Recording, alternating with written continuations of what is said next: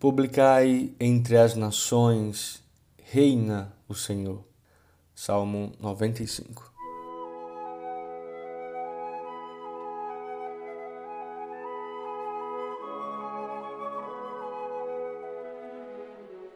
Olá, meu irmão, minha irmã, muito bom dia, muito bem-vindo ao podcast Conversando, neste dia 22 de novembro, uma terça-feira, que esse dia venha com muitas alegrias, com muitas bênçãos para você, para sua família, para todos nós, né? Hoje é dia do músico. Hoje é dia do músico em referência aí também ao dia de Santa Cecília. Hoje é comemoramos como santa da igreja a Virgem e Marte Santa Cecília, padroeira, patrona dos músicos. Sabe quantos dias já se passaram deste ano? 326 dias já se passaram, restando para terminar o ano e chegarmos no ano novo, 39 dias. E aí, no Conversando de hoje, a gente faz a seguinte reflexão: Como os discípulos creram em Jesus diante de tantas falsas presenças em nome de Deus? Porque Cristo não pode negar-se a si mesmo até quando eram os seus, quer dizer, os seus discípulos, que esperavam o poder em vez do amor.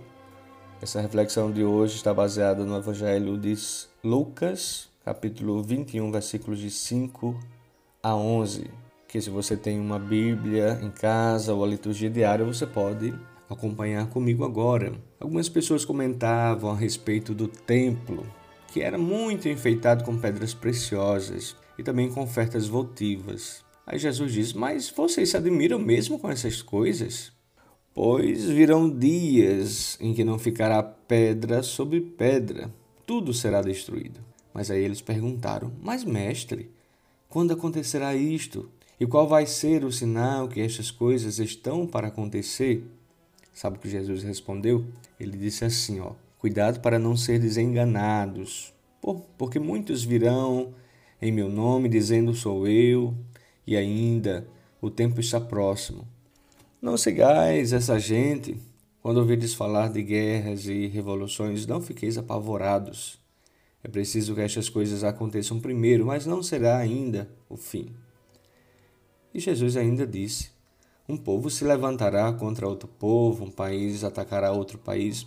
Haverá grandes terremotos, fomes e pestes em muitos lugares acontecerão coisas pavorosas e grandes sinais serão vistos no céu. Pois é o que significa essa mensagem que hoje Jesus deixa para aqueles que estavam ali à sua escuta e também para nós hoje. Nós estamos nesta última semana do tempo comum, né? quase finalizando, já quase na metade da semana. E aí nós estamos encerrando o Evangelho de São Lucas durante esse ano, que o ano C, né, o ano litúrgico C, nós refletimos durante todo o tempo sobre o Evangelho de Lucas e o final do Evangelho de Lucas é a chegada de Jesus a Jerusalém. E no episódio de hoje ele se encontra ali no templo e todo mundo se admirava com os enfeites né, e as ofertas voltadas ao povo, para Deus, só que ele diz que dias virão, nem que nada sobrará sobre, sobre a face da terra. Aquele templo que já tinha sido construído e destruído e reconstruído várias vezes, né? depois que Jesus é crucificado e ressuscita, também o, o templo é destruído. A gente pode até se perguntar também quando acontecerá isso? Qual é o sinal que nós vamos ver para que a gente entenda? A pergunta desse gênero, Jesus responde com muita cautela e precisão. Embora não diga quando, pois não é competência sua, nem se trata de algo muito relevante. O que ele pede, na verdade, é que seus discípulos não se apavorem com os acontecimentos que refletem os antigos sinais do fim dos tempos, preditos ainda ao longo da história de Israel pelos profetas guerras, revoluções, catástrofes naturais como terremotos, pestes.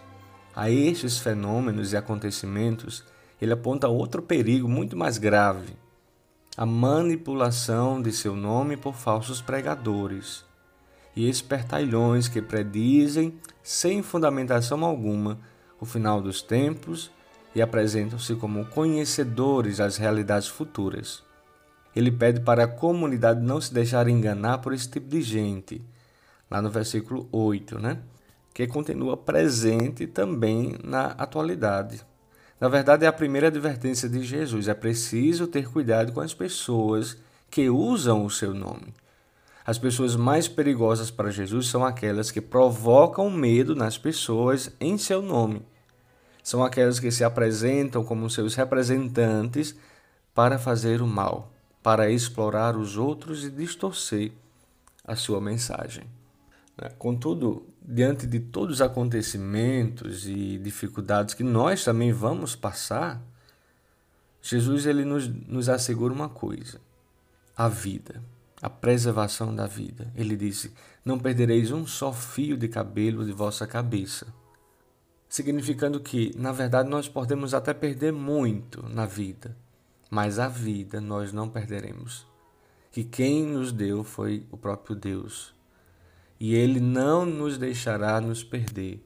É como Jesus mesmo diz: aqueles a quem o Senhor me confiou, nenhum deles se perderão. Jesus ele ele passa arrebanhando e apacentando a todos nós. Nenhum de nós vamos nos perder. Esse evangelho que nós refletimos hoje, ele é bem recente, né, na nossa memória, porque ele foi trazido a nós na liturgia da palavra do domingo do 33º domingo do tempo comum. Isto é, domingo, né, dois domingos anteriores. Esse domingo passado, o passado deste foi refletido né, sobre esse evangelho. Muito bem, chegando ao finalzinho do nosso podcast. Estamos nessa semana já nos aproximando do advento.